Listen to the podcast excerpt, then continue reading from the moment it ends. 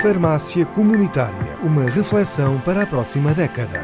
Uma edição da revista Farmácia Distribuição com o patrocínio da Zentiva. Esta série de podcasts lança um olhar sobre os grandes temas que têm marcado a saúde e, em particular, o setor das farmácias, ao longo dos anos e na atualidade. Neste episódio, António Hipólito de Aguiar conversa com Duarte Santos.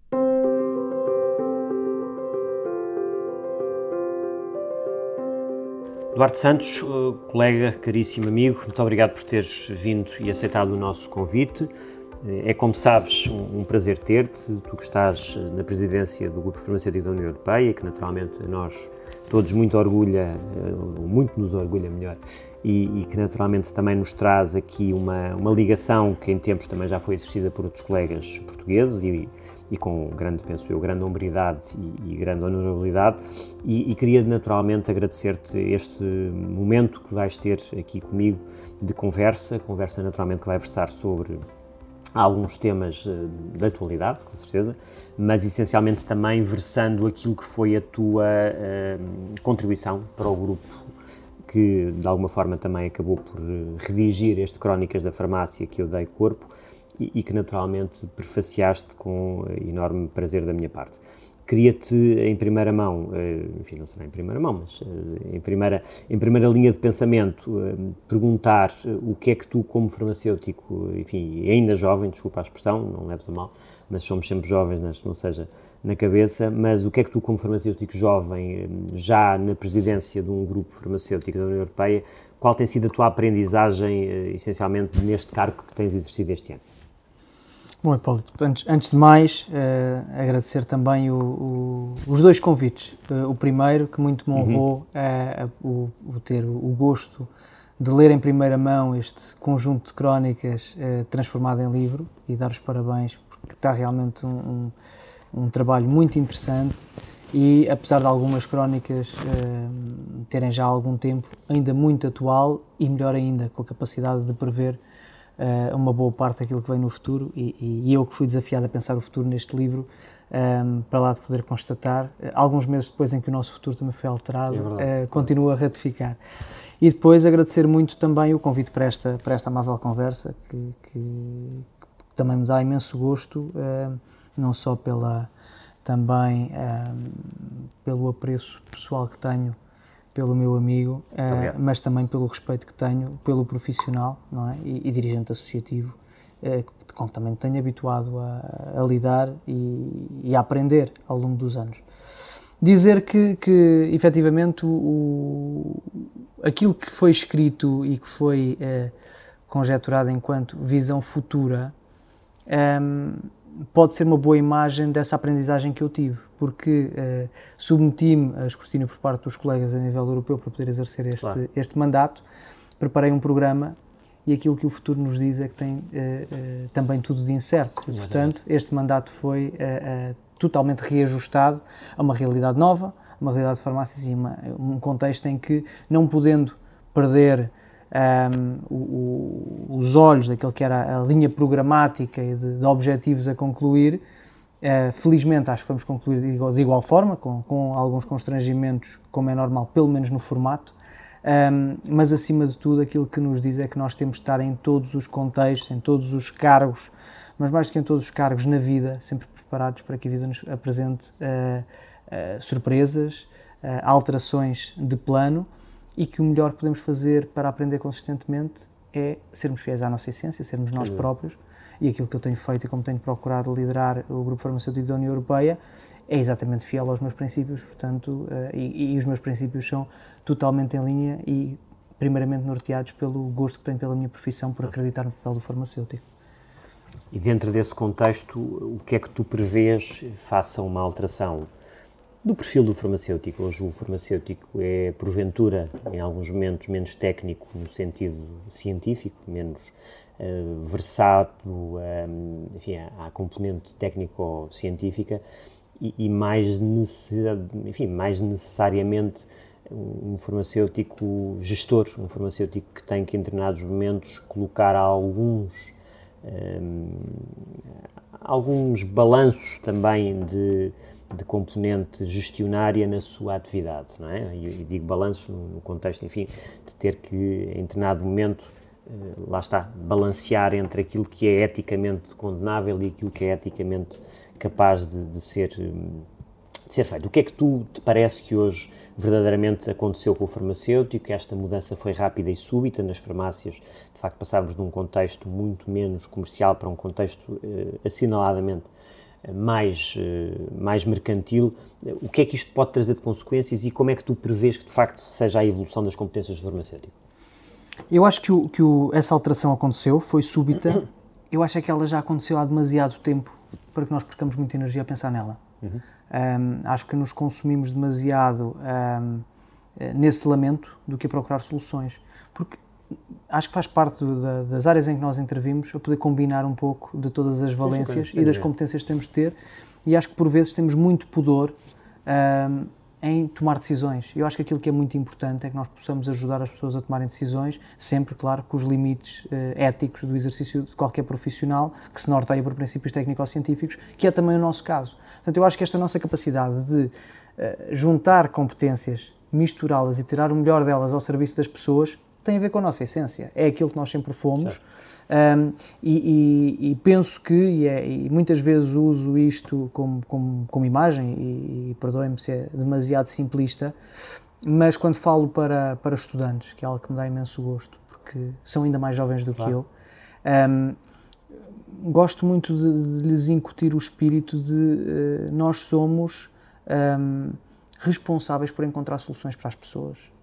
Não somos economistas claro. da carteira das pessoas e uh, isto é muito importante porque o pior que pode acontecer é nós acordarmos todos os dias, e acima de tudo quando somos farmacêuticos comunitários, e quando acreditamos que uma solução é, é uma, e pode ser uma combinação de dois, três, quatro medicamentos, nós termos muito receio de apresentar esta solução, que é aquela que vai resolver o problema daquela pessoa, por acharmos que estamos a dar um, um, um ar demasiado mercantil. Isso eh, eu acho que é não cumprirmos o nosso papel. Nós, à semelhança de um, de um médico especialista, por exemplo, em dermatologia, muitas vezes aquilo que nós vemos nas nossas farmácias é que são receitas longas, são prescrições longas, com uma série de, de, de soluções terapêutica farmacológica uh, uh, tópica, uh, oral, uma combinação de diferentes apresentações que têm um objetivo. Não é que aquilo resulte numa fatura muito elevada, é que aquilo resolva o problema da pessoa. E isso é muito importante e está num dos lados da nossa responsabilidade. O outro, como é óbvio, é nunca nos demitirmos de nos balizarmos aquilo que é técnico ou científico. Eu não vou dar uma solução a uma pessoa de que ela não precisa, pior ainda, não vou, por razões económicas, em qualquer contexto, dar uma solução a uma pessoa que, vá, que, que eventualmente pode ser prejudicial. Portanto, eu isso quero acreditar que não existe e nunca vai existir. isso tem sido bem balizado em termos sim, acho dia a dia do acho, cotidiano? Acho, okay. acredito que sim e uh, não tenho dúvida que os farmacêuticos são uh, profissionais dotados de um conhecimento técnico-científico muito robusto, devem ser capazes de tomar posições, assumir responsabilidades e não também diria que não, não permitirão que uh, essa possível exceção, pode, diria que podem existir exceções, uh, se contornem ou transformem em regras. Isso seria muito prejudicial para a nossa profissão, mas acima de tudo era muito prejudicial para as pessoas. Mas do enquadramento que tu conheces a nível europeu e tentando um bocadinho perceber que esta visão mercantil que em determinado momento existe por não só população, em alguns casos, penso que menos, mas uh, essencialmente por políticos, um, isto tem enfraquecido a, a profissão no, no, sentido, enfim, eh, eu diria de haver uma clara separação entre aquilo que é técnico e aquilo que é comercial.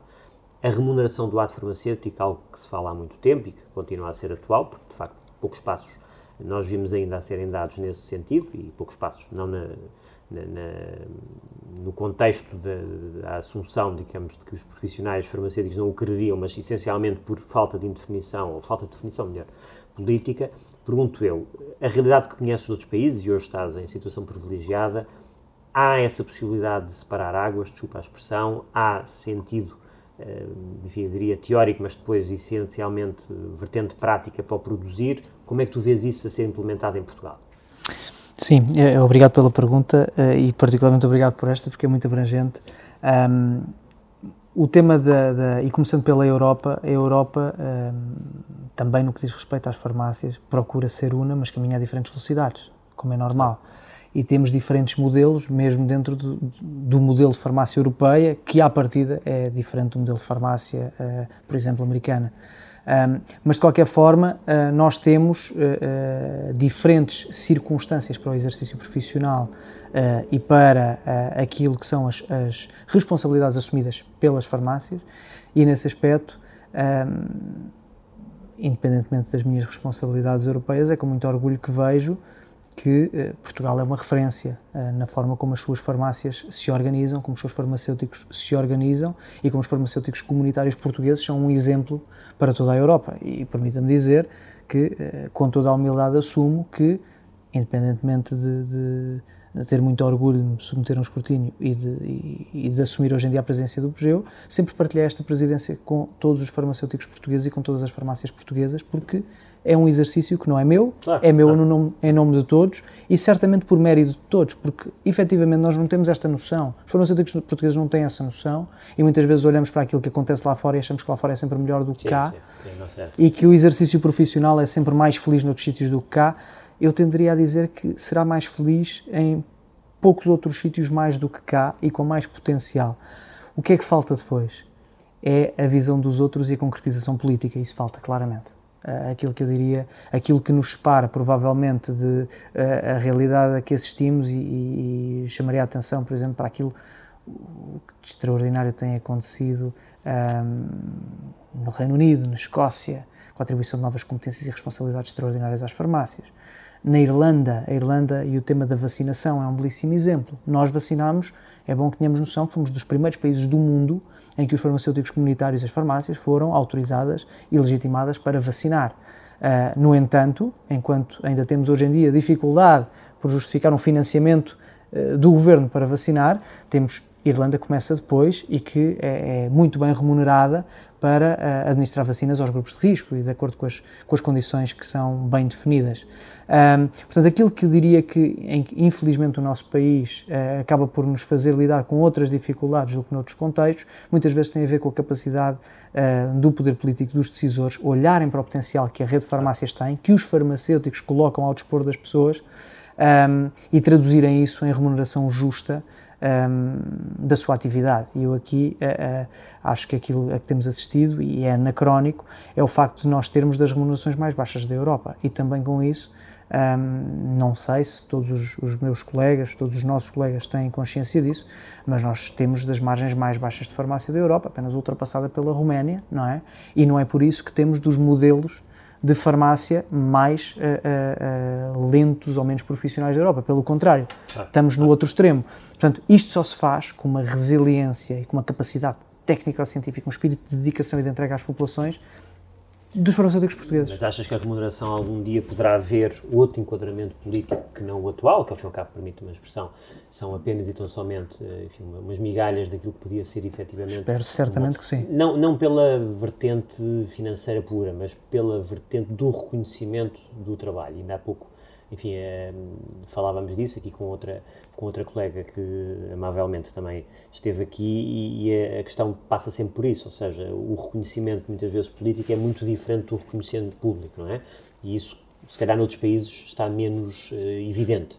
É? Está menos desfasado. Está menos desfasado. Muito provavelmente está menos desfasado. Nós cá temos índices elevadíssimos de satisfação por parte da população, muito altos mesmo. Um, também é frequente uh, que a população uh, valorize bastante o seu farmacêutico, a sua farmácia, pela Europa fora.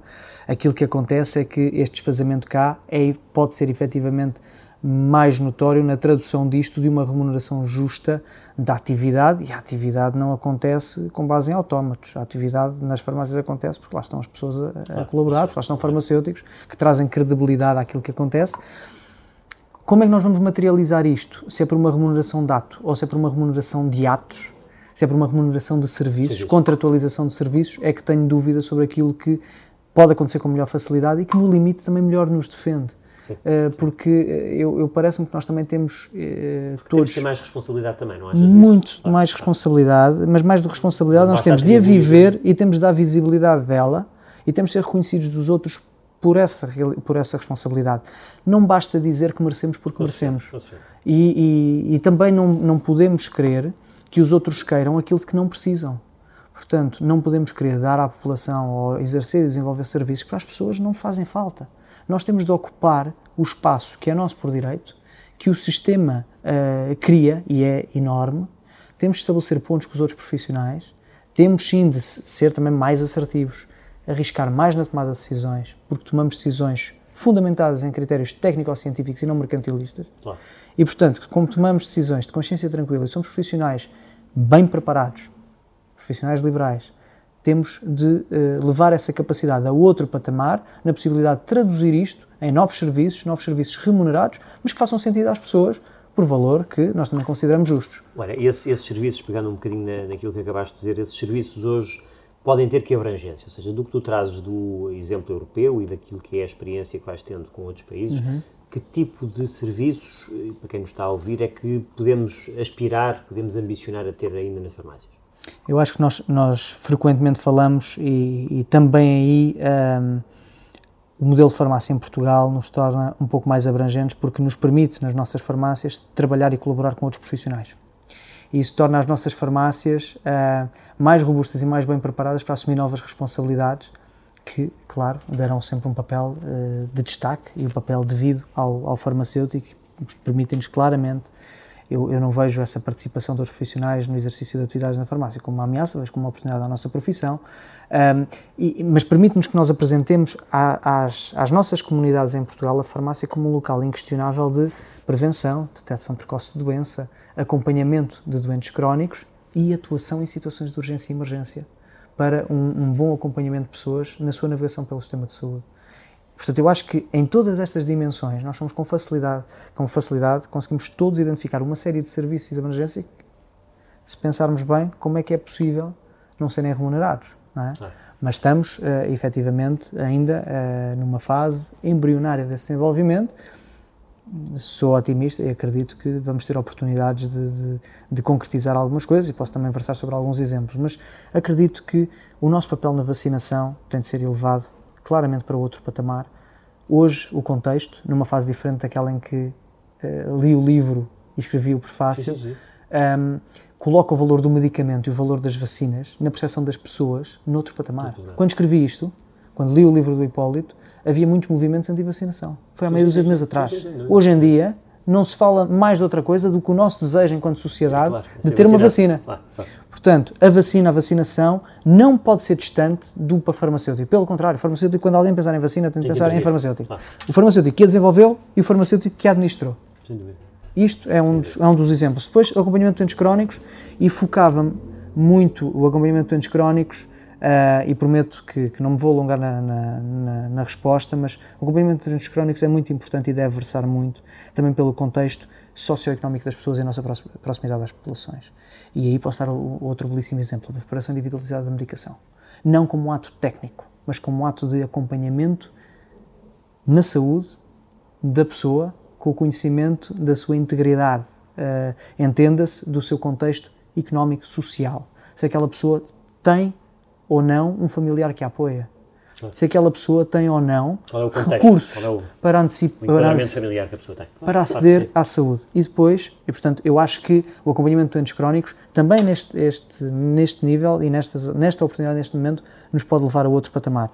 E versava só sobre outra uh, situação que tem claramente contexto no momento e uh, de um serviço que claramente no Reino Unido está devidamente valorizado, está a ser um sucesso, um, particularmente. Uh, eh, na Escócia, em que os farmacêuticos têm responsabilidade e as farmácias naquilo a que chamam os common elements, aquilo que podemos chamar common elements, não é? São a triagem, identificação, resolução de problemas comuns e, quando não é possível fazer a resolução na farmácia, de forma estruturada, o reencaminhamento para outros níveis de cuidados no, ao nível do sistema de saúde.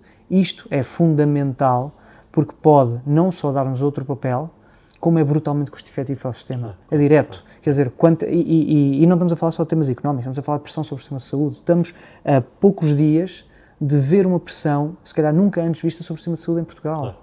Sobre, uh, uh, e oxalá nunca cheguemos à circunstância que, uh, os clínicos aqui ao lado sofreram. Portanto, nós, vamos, nós somos profissionais ultra habilitados e com um potencial extraordinário. Temos uh, uh, uh, o, o, braço primordial, inicial do sistema a apoiar as pessoas a aceder aos outros níveis quando precisam. E quando não precisam, ótimo, resolvemos a situação na farmácia, evitamos deslocações necessárias, evitamos pressão nos outros, nos outros locais que podem custar vidas e reduzimos em muitos custos, porque o custo para o sistema de uma urgência hospitalar Sim, é não vai ser então, o mesmo daquilo claro, que é a resolução claro, de um problema na farmácia. Viesse, obviamente, havia um, Como é Duarte, última questão, eh, o tempo passou rapidamente, não sem antes de perguntar eh, o financiamento da saúde e, simultaneamente, a concentração da propriedade da farmácia, isto parece que são temas distantes, mas na realidade tudo tem a ver com, infelizmente, a componente cada vez mais material do sistema de saúde e, eh, enfim, a extrema concentração que há no,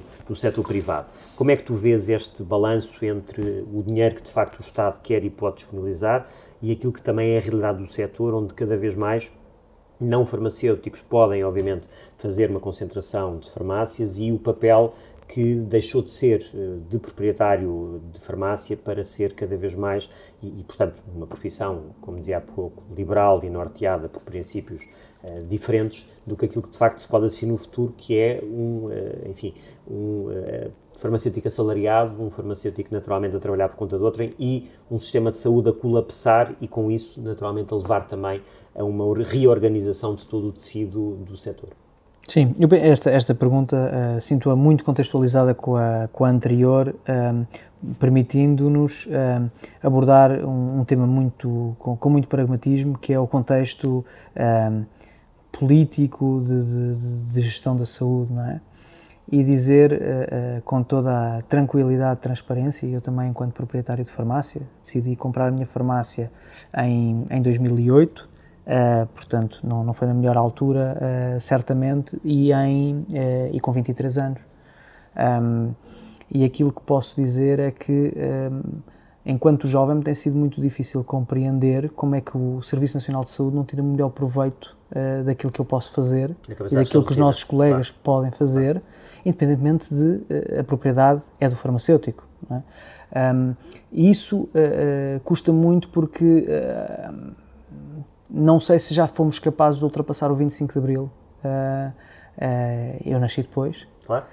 respeito imenso aqueles que são os, os valores conquistados em Abril acho é que uh, há, há, uma parte uh, em que nós ainda cristalizamos, infelizmente também politicamente, estamos a correr o risco de voltar a extremar posições. Isso é aquilo que de pior pode acontecer para a salvaguarda do SNS. O SNS é um ativo de todos os portugueses, é um exemplo para o mundo. É algo fabuloso e fantástico que foi construído graças ao esforço de muitos portugueses e uma capacidade de gestão e liderança extraordinária de muitos decisores. Um, e também graças aos profissionais extraordinários, profissionais de saúde e outros que colaboram no SNS mas nós não, quanto mais queremos que o SNS trate de tudo, uh, tenha dinheiro para tudo, uh, abarque tudo, e já agora também se modernize, e já agora também esteja próximo das pessoas, mas que já agora, uh, na realidade, não modernize coisa nenhuma, eu sinto que estamos a cristalizar aquilo que é o ativo de todos, que é o Serviço Nacional de Saúde, com base em, em, em dogmas uh, uh, que não se ultrapassaram ainda. Que não se ultrapassaram ainda. E, portanto, eu acho que o futuro vai obrigar a que, para todos salvarmos o SNS, que é um ativo de todos, uh, eu estou à vontade, não, sou filiado a nenhum partido político, não tenho um, nenhuma afiliação, mas respeito naturalmente todos os partidos e todas as, as convicções. Aquilo que posso achar é que, independentemente da convicção, vamos ter de dar as mãos para salvar o SNS e, só tem uma razão. por muito que gostemos de todas as pessoas que lá trabalham, por muito que gostemos de tudo aquilo uh, que representa a infraestrutura em si, nós temos essa obrigação para com os portugueses. E salvar o SNS implica estabelecer compromissos com as farmácias, por exemplo. E estabelecer pontos. E aprender e não termos nunca receio de trocar experiências e aprender uns com os outros. Mas não nos fecharmos. O mundo não permite que nos fechemos. Os mais jovens mostram-nos isso a cada dia que passa. E esta pandemia mostrou-nos quais é são os problemas de estarmos fechados. Portanto, eu acho que é um belíssimo uh, paradigma para nós percebermos que fechados pode parecer-nos que estamos muito mais protegidos, mas estamos sozinhos. Estamos sozinhos, é verdade.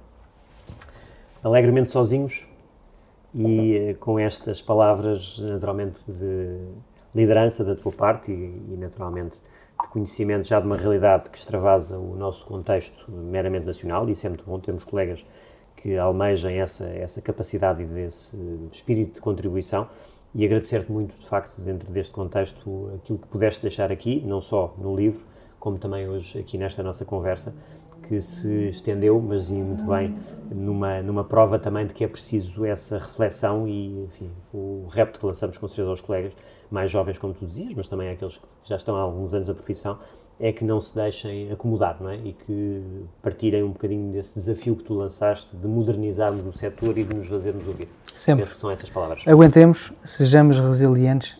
Admito que há alturas em que estamos cansados, há muitas alturas em que nos sentimos injustiçados, mas continuamos a pôr em prática aquilo que sempre fizemos, uh, com toda a, a, a, convicção. Os mais jovens herdam como um ativo fortíssimo, que é a confiança das pessoas. E isso só é possível com a é coragem, com a proximidade e, acima de tudo, com uma característica que nos distingue, que é a capacidade de aliar o conhecimento técnico-científico. Temos de o mostrar sem pudor, temos de assumir responsabilidades, aliado a outra coisa que nunca vai permitir que nós sejamos substituídos, nem por máquinas nem por outros, que é o humanismo. Sem dúvida, sem dúvida. Garto, muito obrigado por esta conversa. Muito obrigado. Até sempre. Obrigado. obrigado. Eu vou estar aqui para te apoiar e vou fazer a minha parte, cuidar de ti e proteger-te. Vou pedir que nunca estejas em perigo, doente ou com frio. E mesmo quando disseres que estás bem, vou querer saber o que comeste e se dormiste também. Porque tu és parte de mim. Cada um faz a sua parte. Na Zentiva há 500 anos que fazemos a nossa, ao desenvolvermos mais de 200 medicamentos genéricos de qualidade, eficazes e acessíveis. Tudo para que possa cuidar de quem faz parte da sua vida. Zentiva faz parte da sua vida. Farmácia Comunitária uma reflexão para a próxima década. Uma edição da revista Farmácia Distribuição com o patrocínio da Zentiva.